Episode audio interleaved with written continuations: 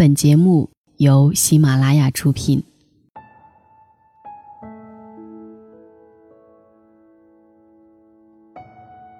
一万次旅行也拯救不了平庸的你。记得有一年的八月份，公司邀请来一位旅行摄像师，给我们讲述他的旅行经历和他所认为的理想的旅行方式。他说，他曾受到众多的杂志网站邀请，在二十五岁前就去过了三十个国家，他的护照上敲满了钢戳。他拍了十万张的照片。泡了各国的妹子，吃各国的食物，上各国的厕所，而且还赚得盆满钵满。但他咬牙切切地说：“这一切都毫无意义。”他开始有点激动，说：“现在的旅游行业所做的一切，都是毫无意义的事儿。旅行社做的事情就是一场骗局，他们收了钱，卖给你们一个根本抓不到的梦。”他愤愤地说：“当然，你们还觉得物超所值。”他说：“我们都声称自己热爱旅行，时不时有着放弃学业和工作去旅行的念头，但却从来没问过自己为什么要去旅行。”在他的理念世界中，所有旅行社的客服、所有的导游都应该是心理学家，因为人们去旅行。应该是为了获得安慰与力量，受到陌生世界的治愈。可是，当你看到人山人海的长城与故宫，当你排队几个小时登上黄山、泰山、雁荡山，当你在曼谷达皇宫的宫殿内着急着找厕所的时候，这种旅行并不会改变你。我们应该找到与自己契合的旅游路线。找到能与自己深层次交流的旅行同伴，然后把自己抛在脑后，用心感受，享受陌生与遥远带来的新奇与魔力。比如，他说，佛教徒应该去日本东京和泰国清迈，脱掉鞋子，向每一尊佛像、每一位僧人表示敬意。不愿出门的宅男。应该去每个城市的酒吧与游乐园，在那里找到人生的刺激点。出入耸立在雾霾之中的巨型写字楼的白领们，应该去无人走过的田野与村庄，应该尽情在大草地上打滚儿，甚至野战也行。他笑笑，也许这样，你才会觉得心里缺失的那一片灵魂被补齐了。这其实并不算是多么新鲜的言论，我见过太多人，一年去两个国家，却照样谈吐无聊、头脑僵硬。太多的人坐十几个小时的火车或飞机，排队在当地地标前花三个小时拍一张自拍照，分享到朋友圈以供炫耀。太多的人在出发前兴奋难耐，却在到达目的地后情绪一落千丈。在酒店里吃泡面，换个地方继续宅着。而这些，怎么可能改变一个人？怎么可能带给人力量？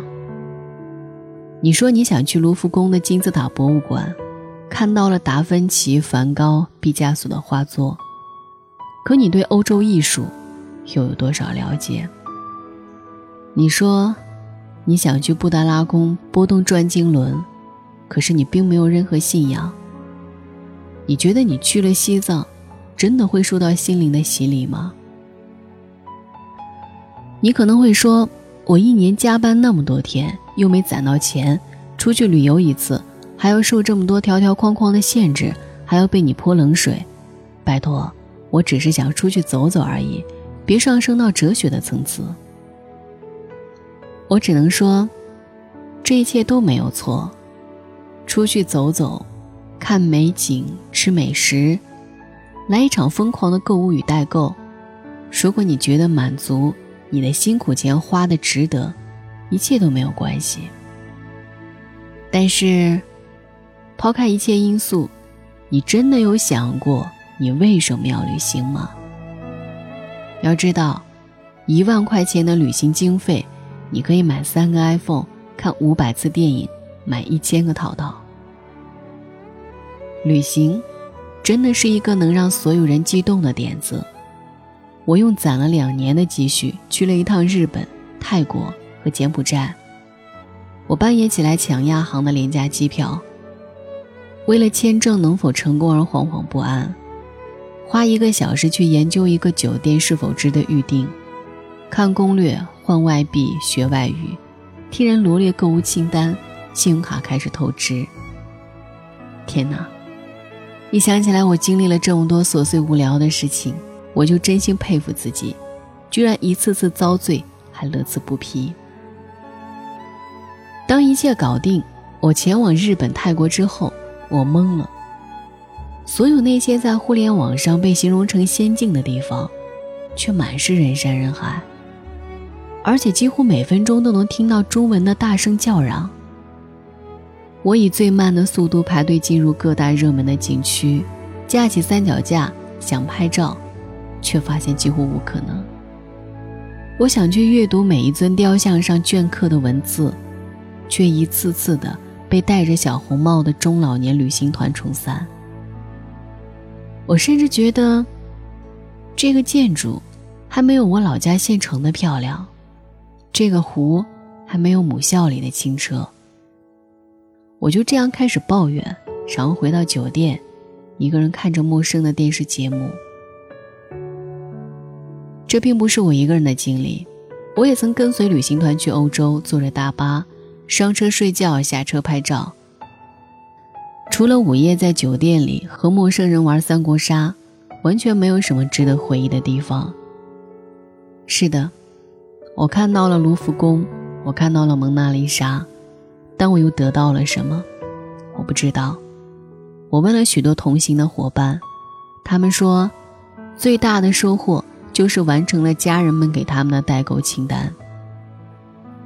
大家赚钱都不容易，真的就心甘情愿的送钱给大使馆、酒店和航空公司吗？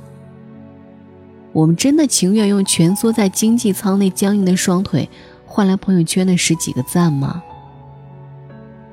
我回想我的旅行，无论国内还是国外，那些我记忆最清楚的镜头，却没有出现在任何一个旅游攻略网站和旅行图书上。那是同行伙伴们的依靠与依赖，那是在旅游地点与那里的人与物的共鸣。我追求的旅行应该是独具个性的。我们每一个人都是不同的个体。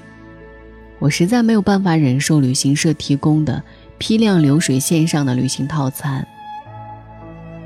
旅行本就应该是一种精神体验，批量同质化的旅行路线其实就是一种精神的洗脑。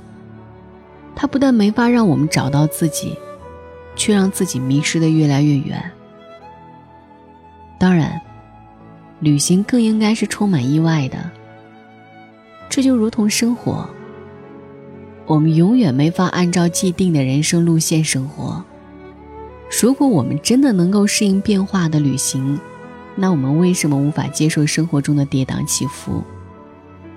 如果我们喜欢这些未知，那又何必在生活中谨小慎微、步步维艰，企图控制一切呢？不要欺骗自己，旅行不是万能药，尤其是那些千篇一律的旅行。他们所带来的，只是更多的伤害。今天的长沙下着雨，没法出门，在房间里看书、写作、听音乐、训练冥想。其实有的时候，我觉得，这种生活和千篇一律、枯燥无味的旅行相比，它更能带给我帮助。我反对的，只是那种枯燥的旅行。但其实，在我们的身边有太多的地方，值得我们去走走。我们其实可以随时开始一次无限时间的旅行。如果你要往外走，你能不能为自己定制一条最适合的路线？能不能拒绝打卡式的拍照？能不能在出发前多读一点当地文化历史的书？能不能找到一些志同道合的旅行伴侣？能不能把一切烦恼抛在脑后？能不能将全部的内心投入到未知的探索之中？真的，这才是有意义的旅行。晚安。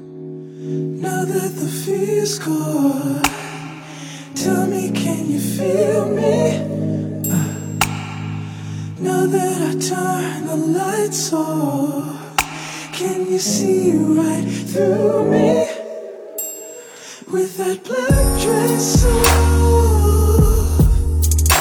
You got nothing to prove. There's something sinister to me. There's something sinister to you.